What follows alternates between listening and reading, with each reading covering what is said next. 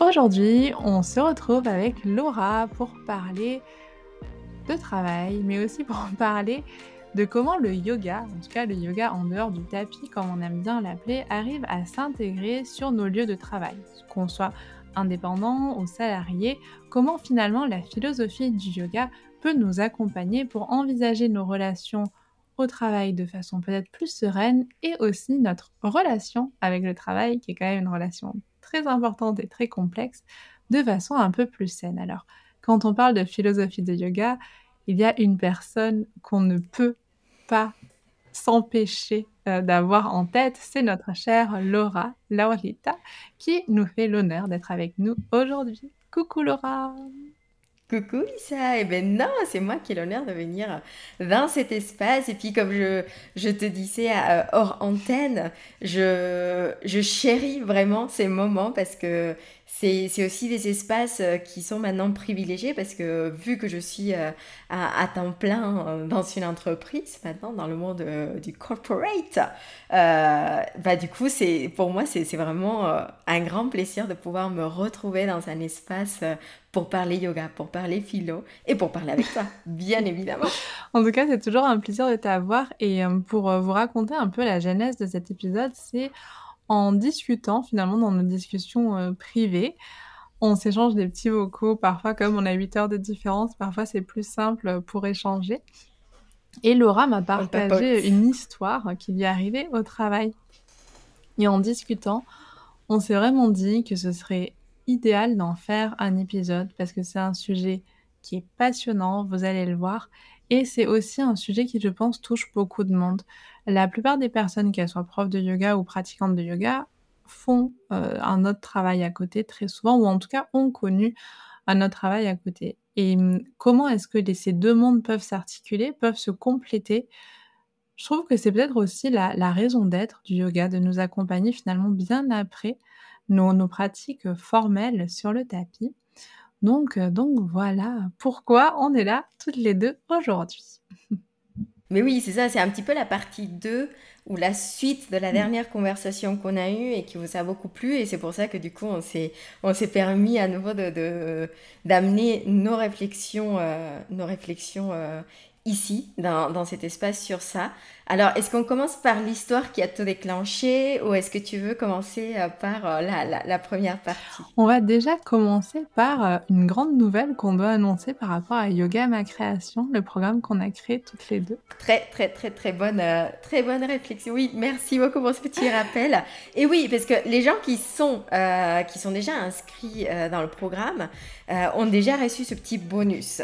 Mais c'est vrai que euh, pour cette rentrée, euh, même si on n'est pas full yoga, on a quand même pensé à vous et on s'est dit que euh, on allait vous proposer du contenu, de nouveaux contenus euh, pour Yoga Ma Création, une vidéo que je pense va vous plaire énormément euh, si vous êtes déjà inscrit ou inscrite à Yoga Ma Création, mais, mais qui va peut-être vous intéresser si vous n'êtes pas encore inscrit ou inscrite à Yoga Ma Création. Et peut-être pour commencer, si vous n'avez jamais entendu parler de Yoga Ma Création, Isa, qu'est-ce que c'est que Yoga Ma Création? Alors, Yoga Ma Création, c'est un programme qu'on a créé avec Laura, c'est vraiment le programme, on s'est dit, qui nous donne les clés. Ça nous donne vraiment les clés pour construire pas à pas notre programme, notre pratique de yoga sur plusieurs plans, à la fois sur l'apprentissage de comment créer les séances, à la fois sur les postures de base et à la fois sur le pranayama. On a vraiment, on est vraiment reparti en fait à la base de toutes ces pratiques pour vous proposer des clés, voir aussi qu'est-ce qui peut convenir le mieux, notamment dans l'apprentissage pour la création hein, des, des séances, toutes les techniques qui peuvent exister et celles qui vous parlent le plus.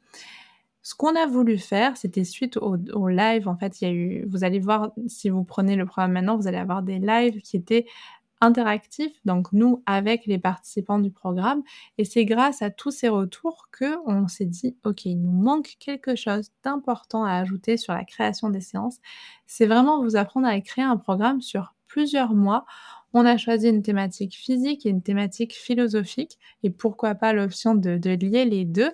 Et donc c'est sur ça que porte cette dernière euh, pierre à ce programme qui vraiment nous donne les clés pour commencer à être un peu plus autonome dans sa pratique de yoga et plus spécifiquement dans la création finalement de ses propres séances de yoga. C'est ça, complètement. Et, ce que j'aime bien aussi, c'est que c'est vraiment progressif. On va étape par étape, on décortique chaque partie de la séance. Et, et, je trouve que cette dernière vidéo qu'on a faite, c'est vraiment nous qui euh, sommes autour d'une table, enfin virtuelle, mais, mais quand même, et euh, pour réfléchir à comment on construirait un programme de yoga sur euh, un mois, sur trois mois, que ce soit pour vous ou que ce soit pour vos élèves, je pense que ça peut, ça peut vous aider. Donc, allez, allez voir Yoga Ma Création, allez, allez voir toutes les thématiques qu'on vous, qu'on vous propose. Et, et, je pense que si vous, si vous manquez peut-être un petit peu de structure parfois, si vous avez envie de parler de plein de choses dans vos cours de yoga ou aborder plein de choses dans vos séquences de yoga, mais vous ne savez pas comment commencer, par quoi commencer, comment euh, euh, amener progressivement un thème, comment le, prendre, bah voilà, je pense que c'est le programme pour Exactement. Voilà, notre partie promotionnelle est finie, mais c'est important, sachant que ce podcast n'est euh, pas sponsorisé ni quoi que ce soit, qu'on vous parle de nos offres du moment. Maintenant, rentrons dans le vif du sujet dans l'épisode. Et Laura, moi, j'aimerais bien que tu nous racontes du coup cette fameuse anecdote. Alors, pour la petite anecdote, et d'ailleurs, désolé, j'ai un halo sur. Euh, on dirait que je suis baignée d'une lumière mm. étrange. Euh, c'est le matin pour moi, donc. Euh, c'est très beau. le jour se lève et, et je pense qu'à un moment, ça va changer. Mais bon, désolé, c'est normal si vous voyez des luminosités qui changent chez moi.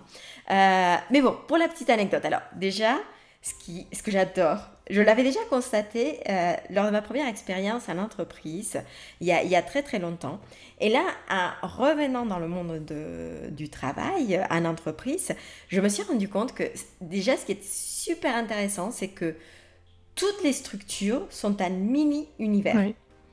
Je ne sais pas si tu as déjà remarqué ça. Donc, quand tu, quand tu commences à faire partie euh, d'une entreprise, c'est exactement pareil. Tu Bon, moi, en tout cas, c'est comme ça que je l'ai perçu. J'ai commencé à faire partie de ce nouveau monde où il y avait une hiérarchie, il y a le CEO qui est la personne, tu sais, toujours un petit peu mystique, personne ne le connaît vraiment, parce qu'évidemment, on va pas tous parler avec, avec le fondateur euh, tous les jours. Donc, du coup, il y a toujours un petit peu, tu sais, des légendes, des choses, etc. Il y a des factions, il y a tous les groupes, et tu sais, euh, nous, on a, moi, j'appartiens au Customer Success Team euh, j'accompagne les clients, mais il y a des rivalités aussi avec d'autres factions, comme ça peut être le marketing. Et finalement, c'est toute cette histoire euh, du mini-univers qui a démarré cette anecdote. Euh, parce que dans, dans les projets ou dans les choses, vu que je suis dans une start-up, il y a énormément de choses qui ne sont pas structurées, on n'a pas des processus très très bien définis. Et tu me connais, j'adore J'adore faire des processus, j'adore organiser des choses. moi, si tu me mets un désordre, je suis la plus heureuse euh, parce que pour moi, c'est un puzzle juste à, à, résoudre. J'aime bien voilà, créer tout ça. Et à un moment, on a constaté qu'il manquait des choses au niveau du marketing, enfin que l'équipe marketing ne nous donnait pas et qu'il fallait, euh, euh, fallait en parler avec eux. Et donc, il fallait une personne qui puisse être justement cette coordinatrice, cette liaison avec l'équipe marketing. Donc voilà, et c'est là que j'apprends, tu vois, cette euh, rivalité historique depuis la nuit des temps. Euh, euh, les CS et marketing ne s'entendent pas très bien. Place aux légendes, place aux histoires et aux anecdotes. Et j'ai eu la chance d'avoir tout, tout, tout, le contexte. et donc, première rencontre. Et voyez comment, l'autre jour, quelqu'un, vois une mini parenthèse, l'autre jour, me disait, ça me, ça me dérange énormément que la Bhagavad Gita, que plein de textes nous parlent de guerre alors qu'il n'y a jamais de guerre dans nos vies. Honnêtement, là, moi, je me sentais un peu, tu vois, hmm. dans une mini-guerre. Moi, je m'étais préparée avec mon équipe. J'imagine que l'équipe marketing s'était préparée avec son équipe. On avait ce rendez-vous. L'affrontement était là, virtuel, euh, un vendredi euh, après-midi. Et on avait déjà tous et toutes nos armes, on avait notre présentation préparée, nos arguments, les objectifs de la bataille, et voilà.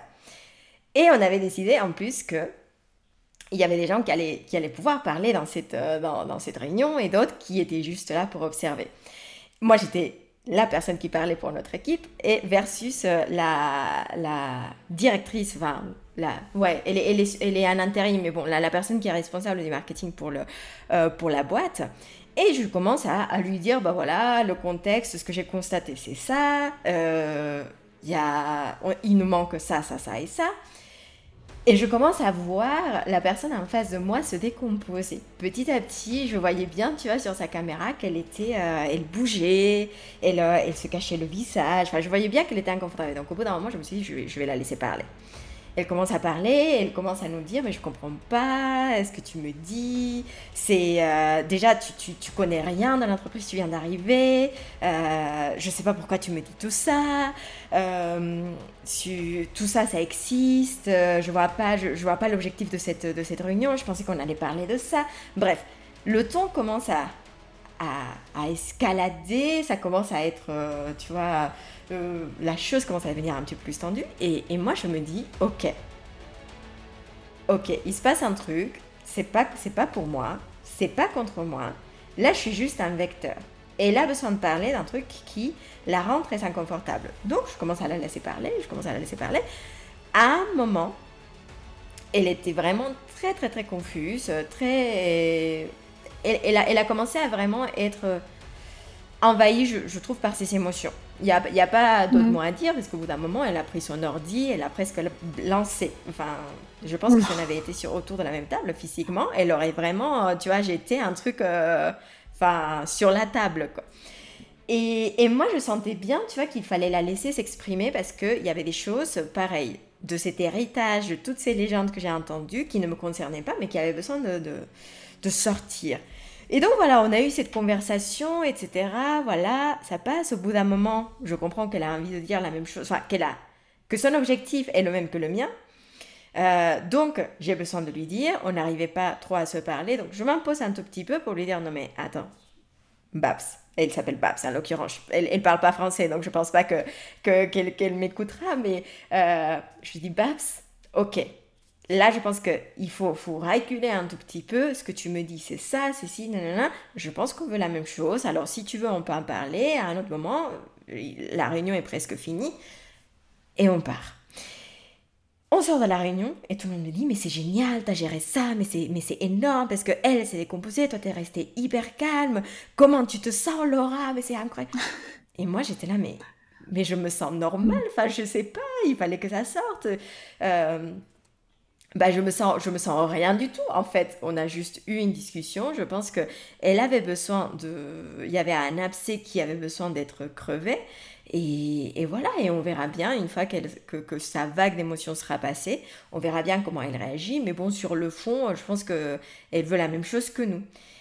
Et et ce qui m'a étonné le plus, et c'est pour ça que, que, que je t'avais euh, raconté cette, cette anecdote, c'était à quel point tout le monde tout le monde, et peut-être sauf moi, s'était investi émotionnellement dans cette discussion qui, honnêtement, c'était pas une discussion pour sauver des vies, c'était pas un sujet, tu vois, super important à l'échelle de l'humanité, et pourtant les gens étaient, mais très, très, très, très, très, euh, très impliqués, très investis, très émotionnellement chargés. Et je me suis dit, est-ce que c'est pas le yoga et les philosophies du yoga et tout ce que j'ai appris finalement dans cet univers qui m'a aidé à rester dans le calme, à gérer cette situation vraiment euh, en étant un petit peu détaché finalement de, de toutes les émotions qui ont pu surgir dans, dans, dans, cette conversation. Et donc voilà pour la, pour la petite anecdote et voilà ce qui, euh, ce qui donne place finalement à cette conversation qu'on a, qu'on a eue. Et qu'on va avoir. Oui.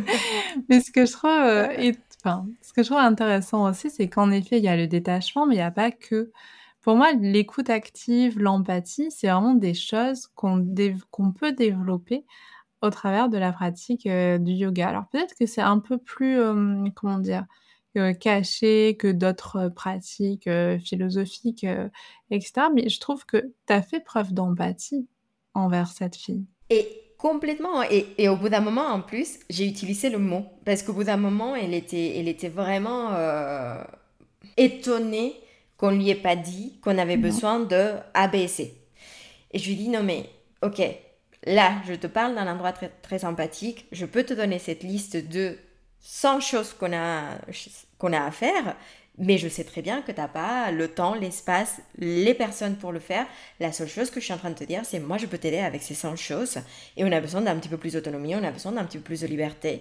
Et, et attention, hein, parce que je pense que c'était vraiment une écoute active, mais au bout d'un moment, j'ai dû m'imposer aussi dans cette conversation où à un moment, ça devenait un peu trop, justement, on a voulu attaquer à ma personne, à nanana, j'ai dû mettre un petit peu une espèce de, une espèce de petite limite pour dire non, attention, alors revenons un tout petit peu, le cadre c'est ça, la discussion c'est ça, oui tu as raison sur ça, mais euh, il, faut reculer aussi un mm. tout petit peu.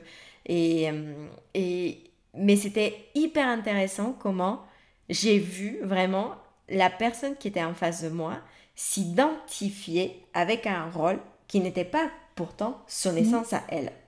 Et c'était, c'était hyper intéressant de voir peut-être que parfois la, le yoga, il nous met dans une grotte. On est vraiment dans un... il nous permet d'avoir un espace où on s'isole mm. du monde. On est... On est tout d'un coup, on n'est plus face aux autres, on est juste face à soi-même. Et je pense que ça, c'est un espace qui est précieux. C'est un espace qui, est génial, on en a parlé la dernière fois. Hein. Euh, moi, j'avais eu l'impression, en fait, en revenant au, monde du travail à l'entreprise, euh, que j'avais vécu mon exil ou que j'avais vécu un petit peu dans, dans ma caverne, où je parlais que du yoga, où je parlais que euh, des philosophies du yoga. Et maintenant, c'est comme si c'était un retour dans la société avec d'autres missions, avec d'autres choses. Euh, et, je me suis, et je me suis rendu compte que finalement, cet espace dans ma caverne, cet espace dans ma grotte, bah, ça m'avait peut-être servi à faire deux, trois petits trucs qui me rappellent quand les euh, situations sont un petit peu tendues, que bah, je ne suis pas mon travail, je ne suis pas mon rôle. Et peut-être que c'est ça qui m'a permis de... Euh, de garder, de garder le calme. Et c'est ça qui me permet aujourd'hui, parce que heureusement, on a, on a pris un petit peu, ça nous a pris un petit peu de temps entre le jour où, cette anecdote s'est passée et le jour où on est en train d'enregistrer cette conversation. Aujourd'hui, j'ai une super relation avec cette personne, avec la fameuse Babs. Et elle est géniale, elle est incroyable. Mais il, a fallu passer par ce petit affrontement, ou voilà, ces discussions un petit peu inconfortables. Il a fallu la laisser euh, évacuer toutes ces émotions et peut-être avoir quelqu'un en face qui ne les prenait pas pour comme quelque chose de très personnel pour pouvoir euh, bah, avancer sur, euh, sur d'autres choses. Mm. Quoi. Mais c'est très vrai ce que tu dis et, et, je reviendrai juste sur la notion de rôle.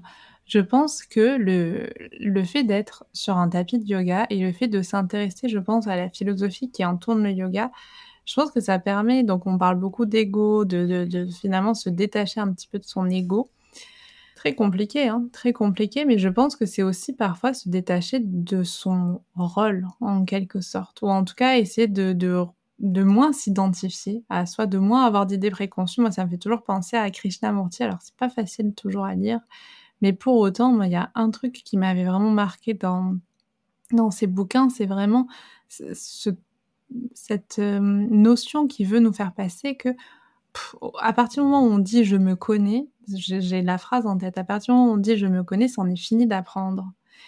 Mais c'est clair que si on dit non mais de toute façon, je sais, je suis comme ça.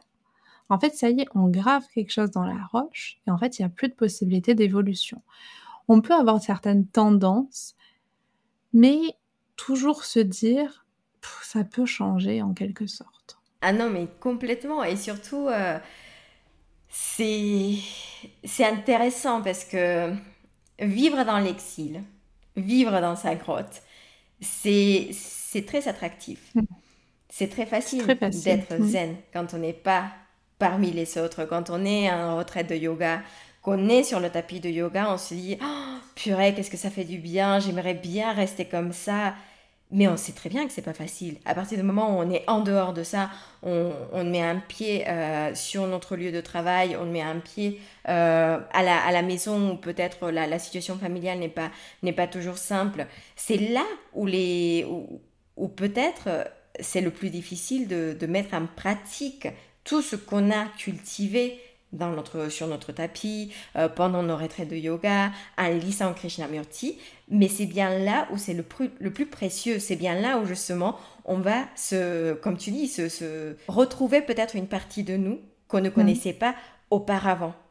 Et je pense qu'en partie, c'est aussi la, la, la, la, vraie question qui est posée par le Ramayana, par le Mahabharata, par extension dans la Bhagavad Gita, parce que dans les deux cas, dans ces deux histoires, les personnages, les protagonistes doivent partir en exil, ils doivent se retrouver dans la forêt, ils doivent rencontrer des sages, passer des aventures, etc. On penserait que c'est une, destinée tragique, euh, mais à tout moment, la question est de savoir est-ce qu'on revient mhm. ou pas? Une fois que l'exil est terminé, est-ce que je reviens? Arjuna, dans la Bhagavad Gita, il le dira, hein, face à la, bataille de Kurukshetra, il se dit Ah non, j'ai peut-être envie de, partir à la forêt, de hmm. revenir à la forêt. À quoi bon cette bataille si euh, de toute façon je vais tuer tout le monde Enfin voilà, là, on rentre peut-être dans d'autres thèmes, mais, mais, la question elle est là. La question elle est là. Ok, une fois que j'ai que, que fini mes, euh, mes conditions d'exil, une fois que j'ai fini ma séance de yoga, Comment est-ce qu'on retourne dans la vie normale? Comment est-ce qu'on revient euh, dans... Comment est-ce qu'on se remet dans la peau des rôles qu'on doit avoir parce qu'on fait partie de la société, parce qu'on a un dharma, on a des missions, on a des valeurs, on a des, ouais, des devoirs. Euh, et comment agir en mettant en pratique tout ce qu'on a appris dans l'exil? Parce que l'exil, il est là, il n'est pas là juste pour comme les vacances. Hein. Il est là pour être un espace de transformation, pour qu'on puisse devenir quelqu'un d'autre, pour qu'on puisse agir différemment. Et donc, je trouve que c'est très intéressant maintenant que je suis, dans une boîte, voilà, avec euh, tout ce qui va avec et tout ce que je vous disais, c'est ce mini-monde, ce mini-univers, de me retrouver à nouveau dans, ces situations et de me dire, ok, en fait, peut-être que j'agis différemment. Et peut-être qu'avant, j'aurais pas, pas gardé euh, ce même calme avant, et ça fait partie des, raisons pour lesquelles je, j'ai quitté le monde de l'entreprise. Avant, je m'identifiais avec mon rôle. Mm. Et mon rôle était ma passion. Et j'étais, je, et, et, j'adorais être cette personne. Et je pensais que j'étais indispensable pour l'entreprise. Et que sans moi, euh, le monde, ce mini-monde, allait s'écrouler, etc. Aujourd'hui, franchement, je me dis, bah non. Je suis un rôle, je mets une casquette, c'est comme si je mettais un habit, euh, une armure, etc. et tout je fais mon devoir et puis c'est tout. Et puis je le laisse et puis c'est pas grave et ça fait partie de moi, mais, mais c'est pas tout. Euh, c'est, pas mon essence. C'est, ça, ne, ça ne me définit pas comme, euh, comme personne. Et cette personne qui est en face de moi critiquait pas ma personne, mais mon rôle, mon entreprise, ma faction, etc. Bah, elle le faisait parce qu'elle avait un historique euh, qui était euh, aussi lié à ses propres histoires, à, ses à sa propre mission, à son propre devoir, etc. Et au final, on voulait tous la même chose. C'était super intéressant. C'est très intéressant ce que tu dis. Et il y a quelque chose qui me fait tilt là. C'est tu dis, en fait, elle a réagi par rapport à son histoire. C'est-à-dire que c'est pas une réponse par rapport à l'instant T. C'était vraiment, en fait, on réagit de façon automatique parce qu'on a toujours réagit comme ça dans ce contexte-là, avec ce rôle-là, dans ce milieu du travail. Je trouve que c'est vraiment très intéressant. Et hum, en yoga, moi, je sais, j'avais une, hum, une prof qui nous disait toujours ça. Et moi, je vous en avais parlé sur mon espace dans, dans la thématique du mois de janvier, vraiment avoir un regard de débutant. Et je trouve que c'est hyper précieux, par exemple, sur son tapis de yoga, de se dire, bon, bah, allez, aujourd'hui, je vais pratiquer comme c'était la première fois. Et mmh, en fait, ces moments-là, on les a peu dans le monde du travail parce que je pense qu'on n'a pas parfois le temps euh, de, le mettre en place. C'est-à-dire que moi, je me rends compte aussi qu'il y a un rythme au niveau du travail tellement intense, tellement pas physiologique non plus. Ça, c'est important aussi de préciser que finalement, ben, en fait, parfois, tu n'as pas le temps de remettre en question des schémas qu'en fait, que tu continues de reproduire parce que soit ça a toujours été comme ça, soit on t'a habitué comme ça, soit on t'a formé comme ça, et que finalement à aucun moment on te demande, on t'offre l'opportunité, c'est à toi de la prendre, de prendre cette opportunité, de faire un petit peu ce que tu as fait. Ok, bon ben là, aujourd'hui, on va réagir différemment. On va juste observer la situation telle qu'elle est à l'instant T, et pas avec tout son historique, pour pouvoir apporter une réponse qui sera sûrement différente. Et ça, je trouve que c'est très précieux. Et c'est ce que le yoga, finalement, peut apporter. C'est-à-dire cet œil nouveau, cette conscience, cette pleine conscience, cette pleine présence. Et hum, je trouve que c'est, je sais pas, c'est quelque chose de précieux qui est pas très facile à mettre en place, mais qui pour autant doit être salutaire. Mais ce sera sûrement inconfortable. Et comme tu as dit, tu as parlé d'affrontement, de moments inconfortables. En fait, ce moment inconfortable, il est obligatoire parce que finalement, à un moment, on va pas réagir comme les autres personnes du groupe. Et dans un groupe, il n'y a rien de pire, finalement, que d'être pointé du doigt ou de faire quelque chose qui est en désaccord quelque part avec la philosophie dictée par le groupe. Ah non, mais complètement. Et c'est vrai que j'avais cet avantage. Tu vois, je l'avais pas analysé comme ça, mais, mais c'est vrai que le fait que je sois, ça fait que trois mois hein, que je suis dans cette, euh, dans cette entreprise, bah, m'apportait peut-être cet avantage. Parce que justement, à chaque fois qu'elle me rappelait l'historique, moi, je dis là, bah oui, ok, je comprends qu'il y a cette historique, mais moi, je te dis que je veux quelque chose de nouveau, que euh, j'aimerais bien qu'on mette en place peut-être une nouvelle dynamique. Et peut-être que c'est, elle est là la clé finalement aussi de se dire, ok, et si je fais mmh. c'est toute rencontre comme si c'était bah voilà, une nouvelle rencontre. Parce que, et, je sais pas si, si, ça t'est déjà arrivé, mais j'ai l'impression qu'à chaque fois qu'on commence dans une nouvelle structure, dans une nouvelle, en plus toi qui as a fait plein de stages euh, euh, au cours de, de tes études, euh, on, a, on a un petit peu cette envie de, cet esprit de jeunesse où on a envie de changer le monde. Et donc on se dit, on regarde, on arrive avec un regard qui est tellement neuf que du coup on se dit mais on pourrait faire ci, on pourrait faire ça et on est très, on est plein d'énergie. Et ça c'est quelque chose de très précieux je trouve à garder. Ne pas se laisser envahir par justement la, la, lourdeur que ça peut être, tout ce bagage historique, tout ce contexte, les deux, trois fois que tu as déjà fait, tu as déjà eu ces discussions avec euh, d'autres, d'autres départements, les, euh, les innombrables euh, discussions autour d'un sujet qui tourne en rond depuis des années bah, le fait d'avoir peut-être euh, cette pratique de, de, toujours arriver avec un regard neuf, c'est ça pourrait être une bonne pratique. Tiens, je vais essayer de garder ça dans le monde de l'entreprise. Ouais, mais je pense que c'est important. Après, je pense que voilà, cet esprit un petit peu de, de révolution. Moi, je sais que quand j'ai commencé à bosser dans la fonction publique, je sais plus si je vous avais raconté ça ou pas, mais c'était un sketch. Hein. J'avais fait une boîte à idées. En fait, je voyais beaucoup de mes collègues qui râlaient c'est-à-dire ils n'étaient pas contents pour plein de trucs, notamment sur un système d'archivage, mais qui était débile. Hein. Vraiment, c'était le pire système d'archivage que j'avais jamais vu. Et, euh, du coup, je m'étais dit, mais voyons, on n'a qu'à changer. Bah oui, c'est bête, ça, fait dix ans qu'ils font ça, mais toi, tu viens d'arriver depuis six mois, bah bien sûr, tu vas changer ça. Et j'ai, sais, de l'énergie, j'avais 20 ans, tu vois, toute jeune, vraiment de l'énergie. J'ai fait une boîte à idées sur laquelle j'ai collé le Dalai Lama. Enfin, vraiment, c'est. Quand j'y repense, je me dis, mais comment Tu sais, je l'avais prise chez moi, j'avais fait des petites gommettes et tout. Enfin, je pense qu'à posteriori, je pense que mes collègues devaient vraiment me prendre soit pour une folle, soit pour vraiment, euh, tu sais, une nana sortie de la maternelle, quoi. Vraiment, ils devaient dire, mais qu'est-ce qu'elle fout? Mais j'adore, mais j'adore. Là, j'ai mis la boîte à idées, j'ai dit, allez, on va mettre toutes nos bonnes idées, comme ça, on va arrêter de râler. Parce que naïvement, je me suis dit, mais en fait, vu qu'on râle et on n'est pas content, mais en fait, on va faire des, en fait, on va changer les choses. Vu que sinon on râle, et c'est pas bien de râler. Naïvement, j'avais pas compris le bénéfice secondaire euh, de râler. Tu vois, j'avais pas compris ça. J'avais pas l'expérience.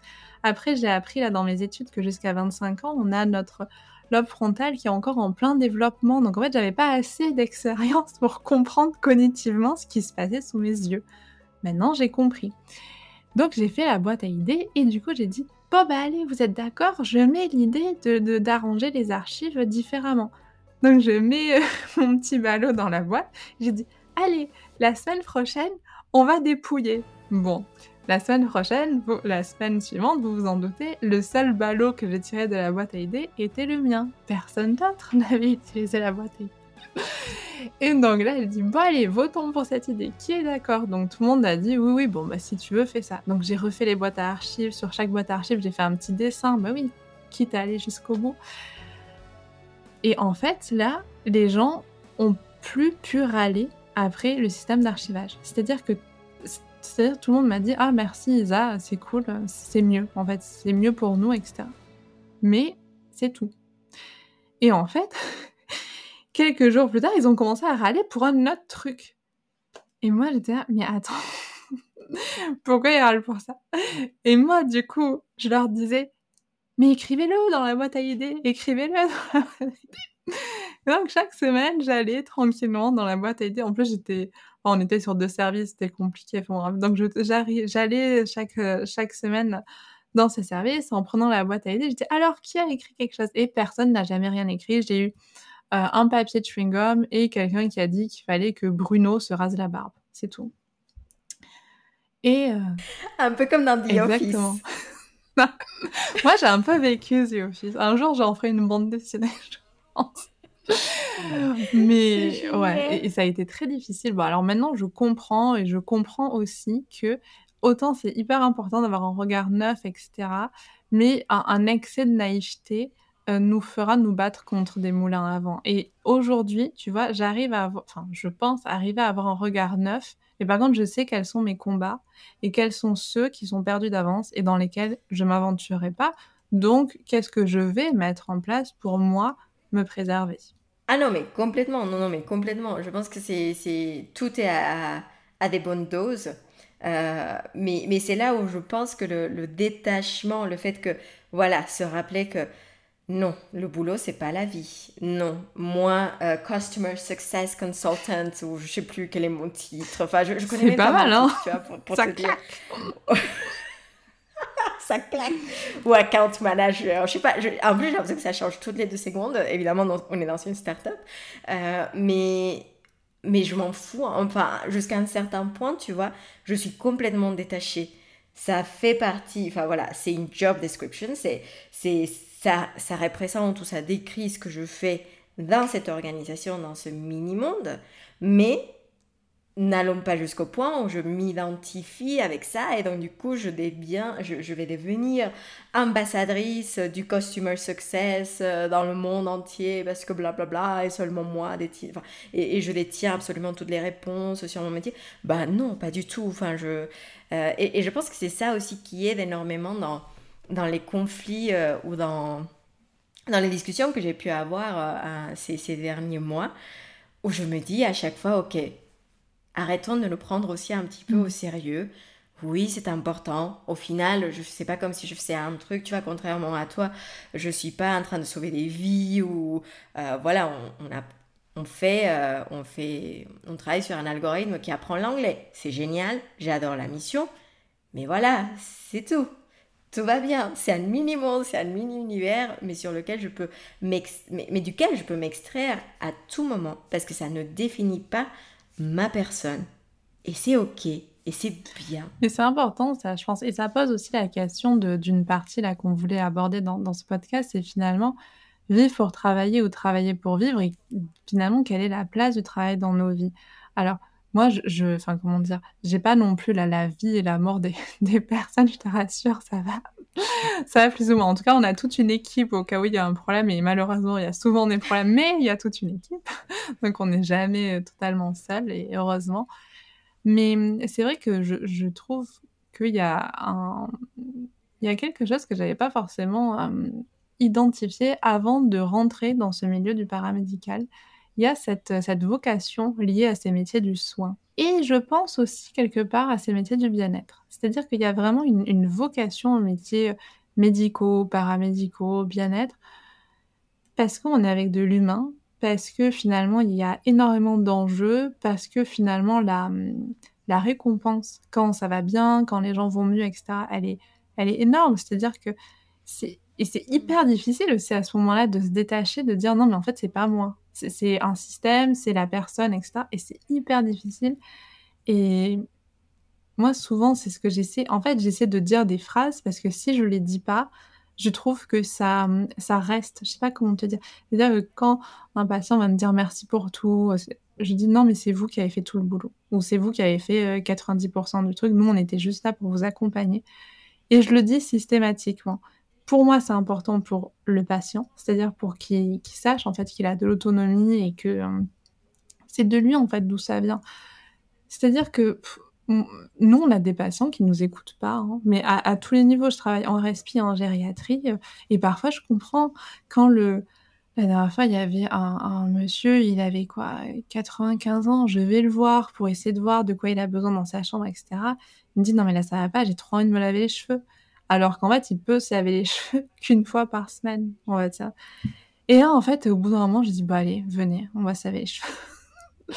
Mais et au final, tant mieux. Au final, moi, j'ai été gagnante parce que j'ai vu tout ce que j'avais envie de voir.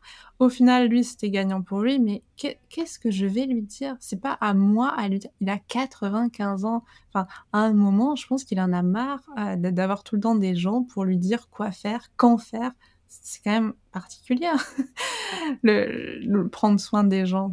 Jusqu'où on prend soin aussi, jusqu'où on laisse l'autonomie à l'autre. Ça aussi, c'est compliqué. Euh, est-ce qu'on fait vraiment notre métier si on laisse la personne se mettre en danger? C'est, Vraiment, des questions d'éthique, il y en a tous les jours.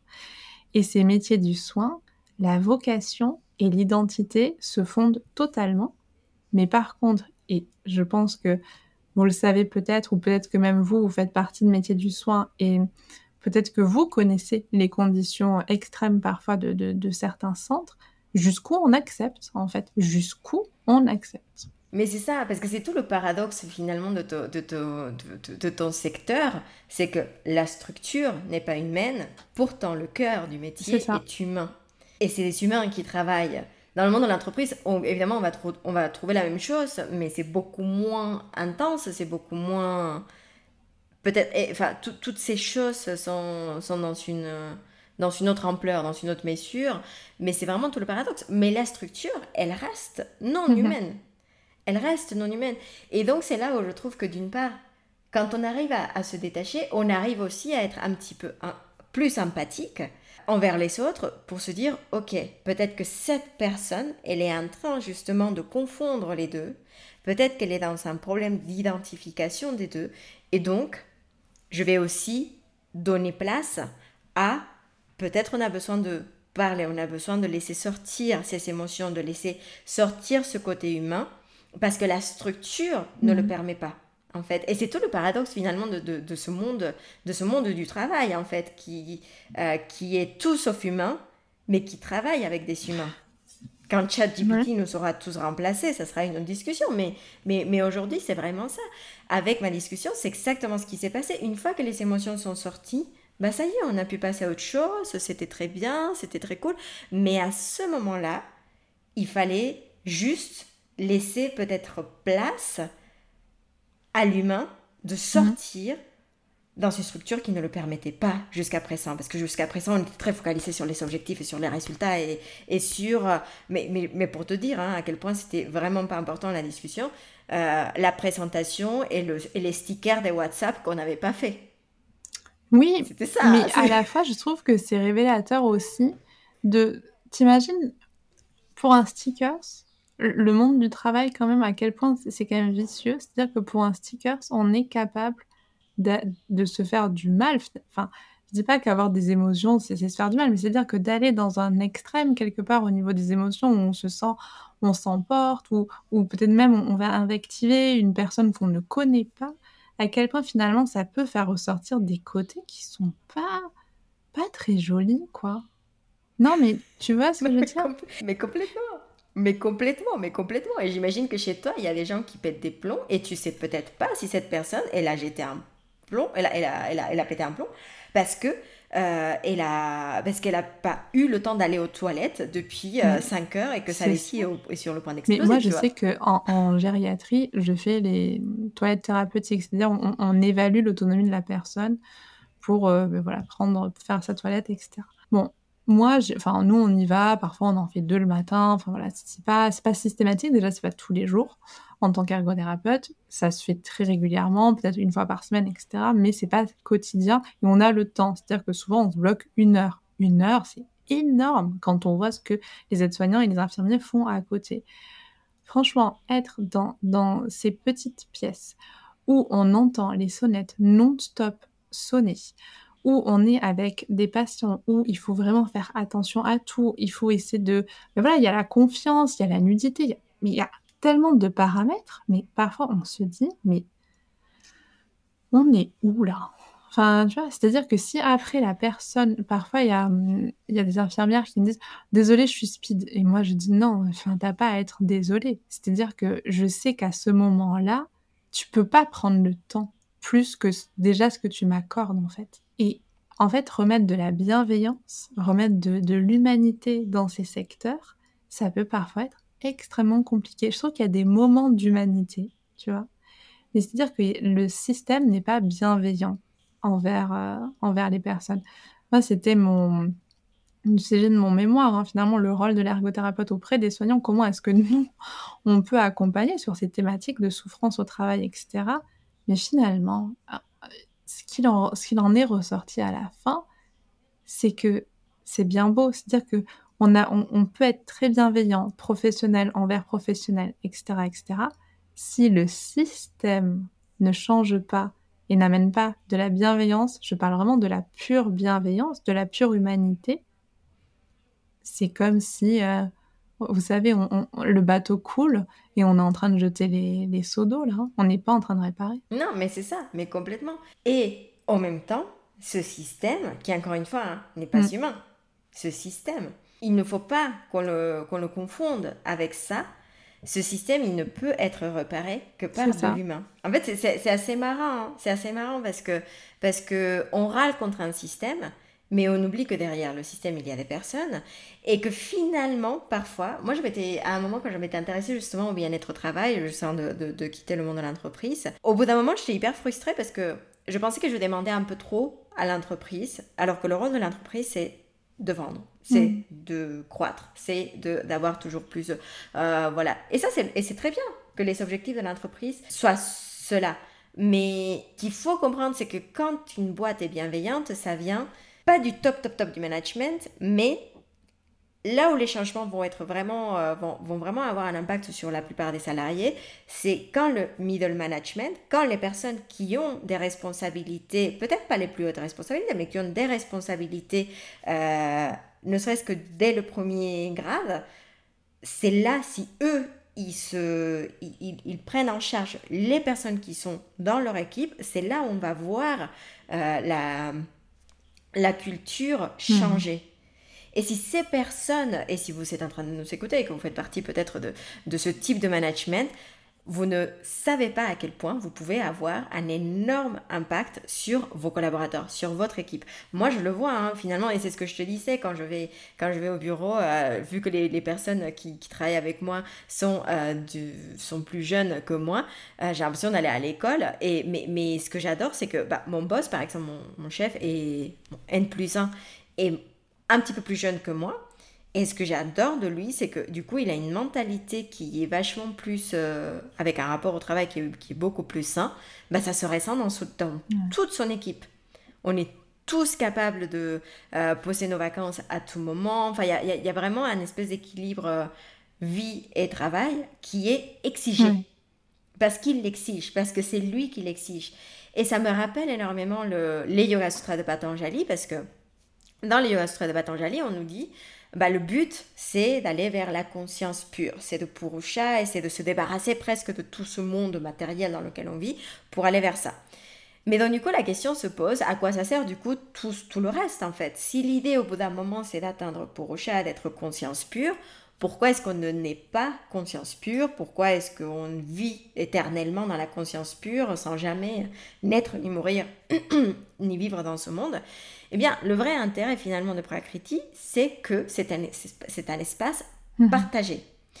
Et que quand il y a une personne qui est, qui est aussi un petit peu l'idée des philosophies, euh, des, des, philosophies bouddhiques, c'est que quand il y a une personne qui atteint justement cette... Euh, un petit peu plus d'illumination par rapport aux autres, ou, cette perspective des choses, cette compréhension de la réalité, elle peut automatiquement aider les autres à le faire.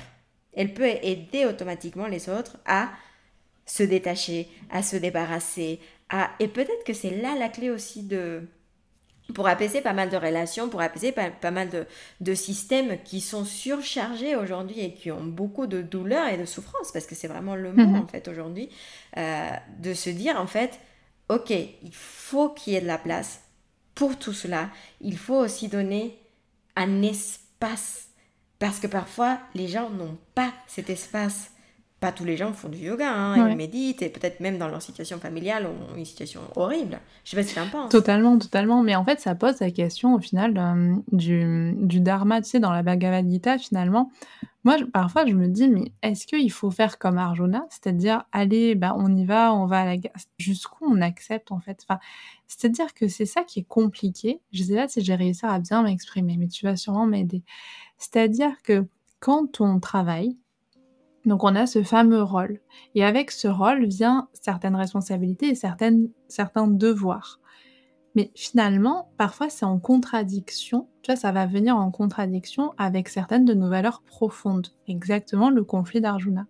Mais dans ce cas, qu'est-ce qu'on fait en fait? Est-ce que on continue à travailler parce que c'est notre dharma et parce qu'il faut faire ça dans ces conditions? Ou est-ce qu'on peut essayer de changer les conditions pour essayer de faire en sorte de, continuer à, respecter quand même ces valeurs. Enfin, tu vois, c'est un, conflit presque éthique euh, et philosophique. Je pense que c'est, je pense qu'on peut le prendre de plusieurs, euh, de plusieurs façons. Et évidemment, je ne prétends pas du tout avoir la réponse. Mais quand je pense à la Bhagavad Gita, je me dis, le dilemme d'Arjuna, il est effectivement celui-là. C'est que par rapport à ses désirs personnels, par rapport à sa place dans sa famille et par rapport à, cette grande guerre qui, qui, va définir le sort de l'univers, les objectifs ne sont pas les mêmes, les intentions ne sont pas les mêmes, les devoirs ne sont pas les mêmes. Et donc, que faire quand nos dharmas se rencontrent? Beaucoup de fois, je trouve qu'on oublie qu'on n'est pas seul. Mm. On oublie qu'on n'est pas seul et on, c'est comme si tout le poids de l'univers, ou même du mini-univers dans lequel on, a euh, dans lequel on, fait partie, Bon, bref, dans lequel on est en train de vivre, euh, duquel on fait partie, c'est comme si tout ce poids reposait sur nous.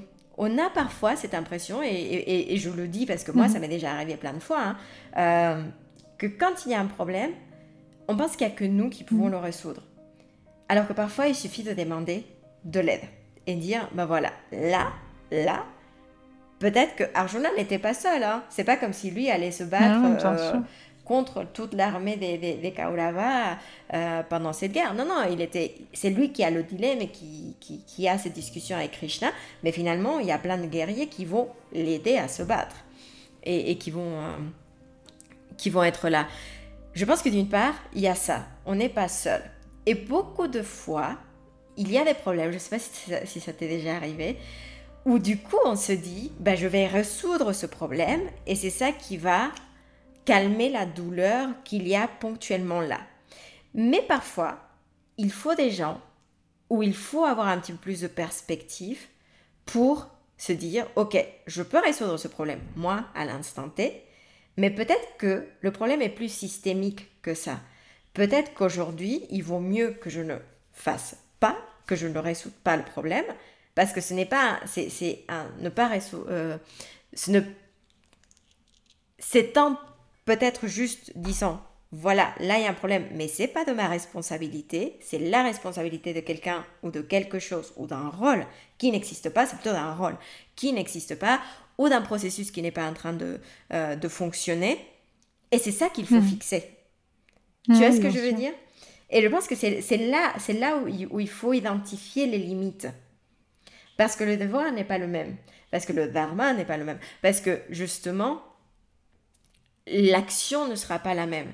Et donc, si on pense à grande échelle, finalement, c'est ça, qui va définir l'action d'Arjuna, il faut qu'il se batte. Pourquoi? Parce que là, il pas... Il n'est pas en train de, réfléchir à peut-être une guerre où il pas on n'a pas forcément besoin de lui. Euh, voilà, si jamais il ne combat pas, il n'y a pas trop de différence. Non, non, là, lui, il est clé dans cette guerre. Et en plus, c'est une guerre qui va définir le sort de l'univers. Si on est en train de, s'il s'agit d'une action qui va résoudre un problème à cette échelle, bah, il faut y aller. Si c'est un problème où finalement, bah, que je fasse ou que je fasse pas, ça va pas résoudre la grande guerre de Kurukshetra, ok, là on peut se poser la question, est-ce que c'est ou non mhm. de ma responsabilité? Il y a des batailles qu'il faut pas qu'il faut pas s'approprier. Et je pense que parfois dans le monde du travail, encore une fois, parce qu'on s'identifie trop avec cette partie de notre personnalité ou de nos vies, bah, on, on s'endosse aussi des responsabilités qui ne sont pas les nôtres. on s'en fait notre. Hein. C'est encore une fois ce que dit Mais oui, et c'est encore une fois ce que dit Krishna. Vieux, mieux vaut faire euh, son devoir que faire le devoir d'un autre. Mieux vaut mal faire son devoir que faire le devoir d'un autre. Il va même plus loin dans la Bhagavad Gita. Et parfois, on a trop envie de résoudre des problèmes des autres et des problèmes qui ne nous correspondent pas. C'est très... Non, mais c'est très vrai. Et c'est vrai que j'avais jamais vu ça sous cet angle-là, mais maintenant ça fait sens. C'est-à-dire que moi, j'avais presque deux visions qui s'opposaient. C'est-à-dire que je me disais, à la fois, il y a le dharma, à la fois, voilà, il y a Arjuna, qu'est-ce qu'on fait? Est-ce qu'on fait notre dharma ou quoi? Et à la fois, il y a euh, ce que dit Krishnamurti, c'est-à-dire, euh, non, mais arrête avec ton identité. Enfin, finalement, non, euh, ton identité n'est pas fixe en fait. Donc ouais, le concept même de dharma, on peut, on peut le réfléchir. Et peut-être même que le dharma, en fait, c'est autre chose, en fait. Et c'est pas forcément lié au travail. Je vous dis ça parce que je lis un bouquin, je sais pas si je t'en ai parlé, The Pass l'Espace, de Paul Millert. Non. Un de mes meilleurs bouquins que j'ai lu euh, ces derniers temps. Alors après, c'est peut-être parce qu'il vient dans un moment de, vie où j'avais besoin d'écouter ça. Et en fait, il dit on vit dans des, dans des systèmes, encore une fois, où au centre, on met le travail. Très souvent. Très, très souvent. D'ailleurs, il n'y a qu'à dire, euh, c'est très euh, bateau, mais qu'est-ce que. Enfin, quand tu te présentes, très souvent, euh, ben voilà, tu dis ton prénom, peut-être d'où tu viens et ce que tu fais dans la vie. Parce que très souvent, c'est ce qu'on va faire. Et en fait, on, donc dans les sociétés, donc on, on, a notre travail qui est au centre et ensuite il y a le reste autour. C'est-à-dire qu'on travaille pour finalement pouvoir vivre à côté. Enfin, tu vois, c'est un peu. Et mmh, en fait, il, a repensé, donc il est tombé malade. Enfin, je vous fais pas le bouquin, mais si vous avez envie de le lire, il est super intéressant. En fait, il est tombé malade, il a eu la maladie de Lyme qu'il a totalement cloué au livre, c'était affreux. Et en fait, il a repensé à ses priorités. En fait, il s'est rendu compte qu'il n'y avait pas qu'une priorité. En fait, la priorité numéro un, et moi, par rapport à ce que je vois à l'hôpital tous les jours, je vous dis, mais 100%. Moi, ça m'a remis une claque à ce niveau-là. En fait, la priorité numéro un, c'est la santé. Peu importe ce qu'on fait à côté, c'est notre santé. Ensuite, ça peut être nos relations, les relations humaines. Là, pareil, moi, euh, vraiment, s'il y a une leçon de vie, j'avais eu des leçons de vie durant mes stages, mais alors là, ce que je me prends depuis que je travaille, je me dis, mais c'est pas possible. Là, être isolé socialement, on s'en rend pas compte. Hein mais ça peut être euh, horrible, horrible, à, tous les niveaux, c'est-à-dire en termes de, de sensation de solitude, en termes d'aide, en termes de, bien-être psychologique, etc. Donc entretenir ces relations sociales, c'est aussi important. Apprendre, jouer, enfin toutes ces choses qui font qu'on est stimulé au quotidien, et ensuite le travail. Mais finalement, le travail, c'est pas la priorité, c'est peut-être pas au centre. Et ça peut être assez déroutant parce que finalement, on nous, on nous, je sais pas comment dire, j'allais dire, on nous contraint, c'est pas on nous contraint, on nous façonne, on nous modèle depuis qu'on est petit. Qu'est-ce que tu veux faire plus tard? Mais finalement, en fait, on, en vient à penser uniquement au travail et plus à ce qu'on a autour. Et moi, il y a eu des, je sais pas si je vous en ai parlé euh, la dernière fois, mais je crois que j'en parle tout le temps tellement que ça me traumatise un monsieur qui a bossé 57 ans, 57 ans chef d'entreprise dans la maçonnerie. Et là, ça fait deux ans qu'il est à la retraite et deux ans qu'une maladie liée à l'amiante lui tombe dessus. Mais purée, enfin, il me disait, non mais, à chaque fois, il me disait, mais vous vous rendez compte? C'est quand même pas de chance. Maintenant, je veux profiter. Et qu'est-ce qu'on dit en fait? Qu'est-ce qu'on dit à cette personne qui croyait vraiment faire son devoir et qui pensait vraiment ben voilà, faire tout ce qu'il fallait. Bah, en fait, non, ton travail, non seulement tu as dédié ta vie à ton travail, mais ton travail t'a rendu malade. Franchement, des histoires comme ça, je vous promets, là je suis désolée, je vous plombe le moral, mais c'est dur, hein c'est dur, mais ça remet aussi le sens de priorité. Et c'est pour ça qu'on en parle aujourd'hui. Non, mais complètement, mais complètement. Mais, mais, mais tu, touches à un, quand tu, quand, tout à l'heure, tu as, dit, euh, dit une phrase que j'adore euh, qui me fait penser à la grande phrase euh, Spider-Man avec un grand pouvoir vient une grande responsabilité. Et donc, mais c'est exactement ça. Mais je pense que, comme quoi il y a plusieurs chemins, hein, parce qu'il n'y a vraiment pas, pas une seule vérité. Il s'agit aussi d'aligner les expectatives. Je pense que c'est ça, hein, les priorités, c'est juste une question d'alignement de, de ce qu'on attend, des attentes. Il y aura des fois dans nos vies peut-être c'est le, c'est le cas en ce moment pour moi, où le travail sera la priorité. Et c'est pas une mauvaise chose non plus. Hein. Et c'est ok, c'est bien. Aujourd'hui, je consacre à ça, mais il ne faut jamais oublier qu'il n'y a pas que ça. Que dans la, dans la sphère globale des choses, notre vie est définie par plein d'autres aspects. Cette personne en plus, parce que quand, quand j'entends cette histoire que tu nous racontes, ce qui m'attriste énormément, c'est que je suis sûre que pendant longtemps aussi, peut-être sans se rendre compte, cette personne ne savait pas quoi faire. Et, et je le pense parce que peut-être que je me projette complètement, parce que je pense que mon père est comme ça, je pense que moi je suis un peu comme ça aussi. Sans ton travail, tu es. C'est totalement ça. Des gens qui sont complètement investis dans leur travail, peut-être qui euh, tout repose sur, sur, son travail, même leur sphère sociale, parce qu'ils n'ont pas d'amis en dehors de, leur travail, de leur lieu de travail. Qu'est-ce qu'ils sont sans ça? Et je trouve que le yoga est là où la, les philosophies du yoga, ou la philosophie en général est, est précieuse, c'est qu'elle nous permet de nous poser ces questions qui sont dures, qui sont complexes, qui sont parfois difficiles à, affronter, mais qui sont pourtant tellement importantes. Mm. Tellement importantes, parce qu'au bout d'un moment, on se dit, ok, ben si moi j'ai envie de faire mon identité, mon travail, ma vie entière, mon travail, ben j'assume alors ma responsabilité. J'assume complètement ce côté-là. Et donc, en quelque sorte, je n'ai pas, évidemment, on a, on a le droit de se plaindre, mais je ne peux pas me plaindre. Si j'ai fait ce choix aussi conscient de faire de ma vie mon travail, mon travail ma vie entière, hmm. si je suis en train de le faire, bah je ne peux pas me plaindre. Moi, il y a des jours où c'est ça, c'est complètement assumé. Je vais rester bosser jusqu'à très tard, mais j'ai envie de ça. Mais je sais aussi très bien que parce que j'ai fait ce choix conscient, le lendemain, je peux partir tôt et je m'en fous aussi parce que ce n'est que mon travail. Et, et, et, je trouve que le vrai, Là, je ne dis pas que c'est tout le temps simple. Hein. Moi, je me trompe. Parfois, évidemment, moi aussi, je râle. Parfois, évidemment, je me laisse emporter ah par, par toutes ces petites guerres, des factions, etc. je suis humaine après tout. Mais, mais, mais, quand même, je trouve que c'est le bon, c'est l'équilibre à trouver. De se dire, OK, euh, un jour, je, je, vais accepter ça. Et puis demain, OK, je, je vais peut-être partir sur une autre chose. Et peut-être que, peut-être que, ouais, Peut-être que les, ah, encore une fois, hein, les philosophies bouddhiques ont raison en disant que la, la, réponse se trouve dans le hmm. milieu. Mais je pense, hein, et justement, on pourrait conclure sur ces, comment équilibrer finalement plus sa vie professionnelle et sa vie personnelle, parce que finalement les deux sont intriqués, et on voit bien que finalement si on, s'il y a un déséquilibre dans les deux, ben, finalement en fait ne pas avoir de travail aussi, ça peut, moi je le vois chez des patients qui ne peuvent plus malheureusement travailler, c'est aussi une perte hein, de rôle, de sens d'utilité, de, motivation, etc. Donc je pense que c'est super important de, garder, surtout si ça nous plaît et surtout si on a envie, voilà, un travail, mais qui peut être aussi du bénévolat. Enfin, ça peut prendre plein, plein de formes différentes suivant notre situation mais aussi garder à l'esprit bah, sa vie personnelle, parce que c'est notre vie personnelle, c'est se retrouver face à nous, comme tu le disais en début, qui est aussi extrêmement riche pour euh, pouvoir bah, vivre avec les autres. C'est ça, c'est ça. Je pense que oui, s'il y avait peut-être une priorité, ça mm. serait celle-là. Retrouver cet espace.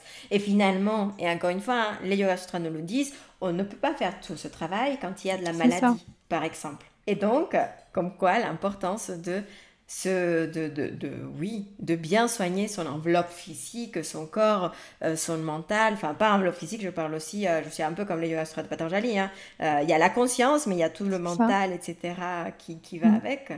Et, et qu'il faut, qu'il faut soigner, qu'il faut chuchoter pour qu'on puisse ensuite avoir cet espace, pour qu'on puisse naviguer nos mm. vies euh, se croire dans Suits ou se croire dans The Office et bien vivre cet aspect de sa, de sa vie qui peut être passionnante aussi, qui peut être super chouette, qui peut être... mais qui ne définit pas tout. En tout cas, pas toute notre vie. Ouais, c'est sûr. Accepter finalement mhm. aussi ça, le changement. Ouais, mais accepter le changement, mais tu sais, il y a beaucoup de personnes, je pense, enfin, en tout cas, moi, je les vois, hein, notamment en gériatrie, c'est-à-dire que le travail, ça a été aussi une grande partie de leur identité.